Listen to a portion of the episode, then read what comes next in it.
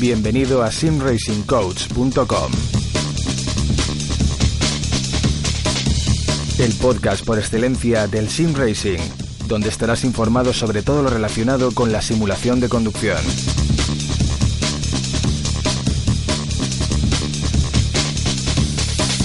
Artículos, novedades, entrevistas, opiniones.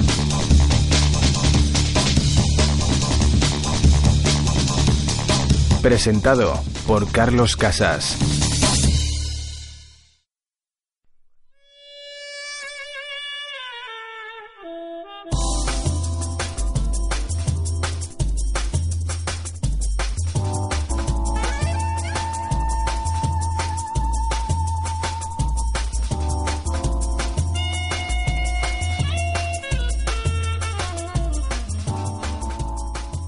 Hola, ¿qué tal? Mi nombre es Carlos Casas. Te doy la bienvenida al podcast de simracingcoach.com en el que trataremos pues todos los temas relacionados con la simulación de conducción, hardware, software. Haremos entrevistas a pilotos virtuales y reales, leeremos artículos, comentaremos novedades y bueno, pues eh, estaremos siempre al día de todo lo que pasa en, en la simulación de conducción.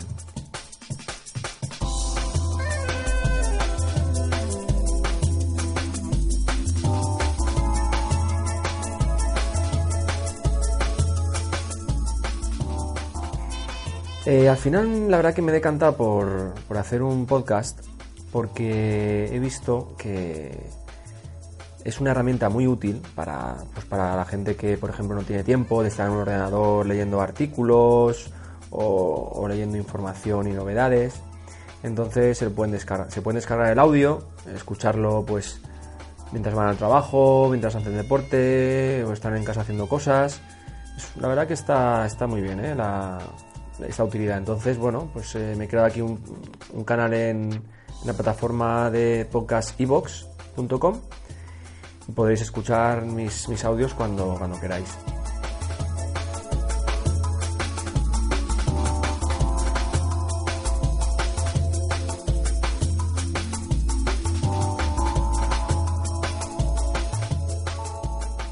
Entonces, en este primer episodio pues voy a estrenarlo con, un artículo, voy a leer un artículo de, mi compañero y, redactor de, la web Gonzalo Cámara, que a su vez tiene su, propio blog en inglés llamado boxthislab.org, que os animo para, para que lo veáis, y se llama Atracción Instantánea.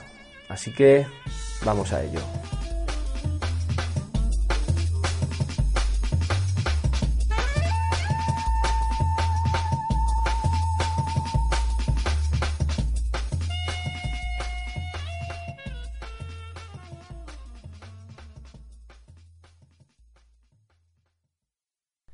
Atracción instantánea.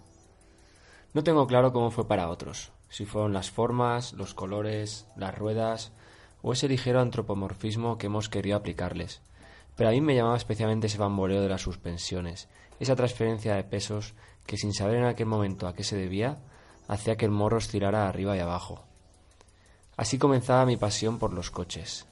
Digo coches, no mecánica, porque también me sedujeron esos otros aspectos a los que aludía, pero en mucha menor medida. Y como la mejor aproximación que puede tener un crío es una carrocería metálica o de plástico, pues no quedaba otra que disfrutar de la estética. Avanzando en el tiempo, uno tiende a ocuparse de otras aficiones y los coches se convirtieron en algo marginal. En esa marginalidad entraban cosas como F1 de Domark, Runners, Sega Rally 2, Gran Turismo y otras vastas aproximaciones. Nunca pensé que hubiera nada más. Te lo crees de tal manera que un coche se condujera con volante y marchas manuales parecía hasta irreal. Bendita manera de complicarlo todo. No sé muy bien cómo ni por qué, pero indagué hasta llegar a saber qué refactor existía, que lo acababan de lanzar y que jugarlo con mando resultaba imposible. Era un simulador, o eso decían. A mí me seguía pareciendo un juego como otro cualquiera, salvo por el insignificante hecho del multiplayer. Eso lo cambió todo. Conducir con un Logitech de 25 euros era cualquier cosa menos conducir. Pero correr contra otros grillados en carreras cortas, más propias de Benur, con un tinglado que bailaba en la legalidad, me parecía lo más. Me hice con una licencia de Leaf for Speed y casi sin darme cuenta me compré un G25, quemando parte de uno de mis primeros sueldos. Las bases estaban edificadas. Y no lo decía por mí, ya que aquello seguía careciendo de estadísticas o estructuras en las que pudieras sentir y medir tu progreso. Pero todo lo demás ya estaba. Desencantado con el caos, aparqué mi G25 y me fui a conocer el mundo. A mi vuelta me enteré de que aquel proyecto conocido como First había florecido en algo ultra elitista llamado iRacing, una aberración hecha juego que funcionaba con una suscripción anual y que cobraba por contenido. Le puse 200 velas negras. Meses más tarde, tras quemar mi cuota de inutilidad en Leaf for Speed, le di una oportunidad. Han pasado cinco años y somos una pareja muy feliz.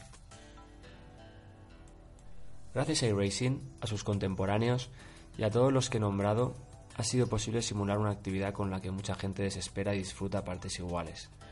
Es, tecnológicamente, la actividad que podemos simular con mayor verosimilitud, ya que se realiza en un entorno cerrado, sentado y con unos inputs cada vez mejor replicados. La importancia de los simuladores queda fuera de toda duda en cualquier nivel y disciplina. Aquí se han usado desde el principio proporcionando esa retroalimentación necesaria entre comunidad y profesionales, o ya entremezclados. Su disponibilidad y uso son ampliamente apreciados por equipos y profesionales, y permiten testear muchos de los cálculos teóricos antes de dar el paso definitivo a pista. Es difícil tener que explicar un hobby cuya referencia más próxima para muchos es ver el monoplaza de Alonso desde 200 metros con un teleobjetivo. Ni la cercana cámara on-board se parece remotamente a las sensaciones de una carrera virtual, no digamos ya real. El nivel de tensión, concentración, esfuerzo físico, atención, coordinación y precisión hace que la adrenalina fluya libremente al conseguir cada, uno de los pequeños y medianos objetivos. Ese adelantamiento limpio, esa vuelta rodando en paralelo, el contravolante que te permite salvar un trompo, o ese décimo puesto cuando estás rodeado de los mejores pilotos virtuales del resto del mundo, son sensaciones solo al alcance de otras experiencias reales. El próximo salto a la realidad virtual, los nuevos volantes, los pedales, los cambios, el fotorrealismo, los modelos matemáticos y físicos, el escaneado láser, la fotogrametría, los backsackers, las estructuras con movimiento, son cada vez más accesibles, facilitándonos esas sensaciones tan caras de conseguir en un circuito. Aún nos quedará la inercia o la intensidad de las fuerzas físicas y climatológicas como pendientes, pero ya estamos más cerca. Se aproximan días felices. Disfrutémoslos.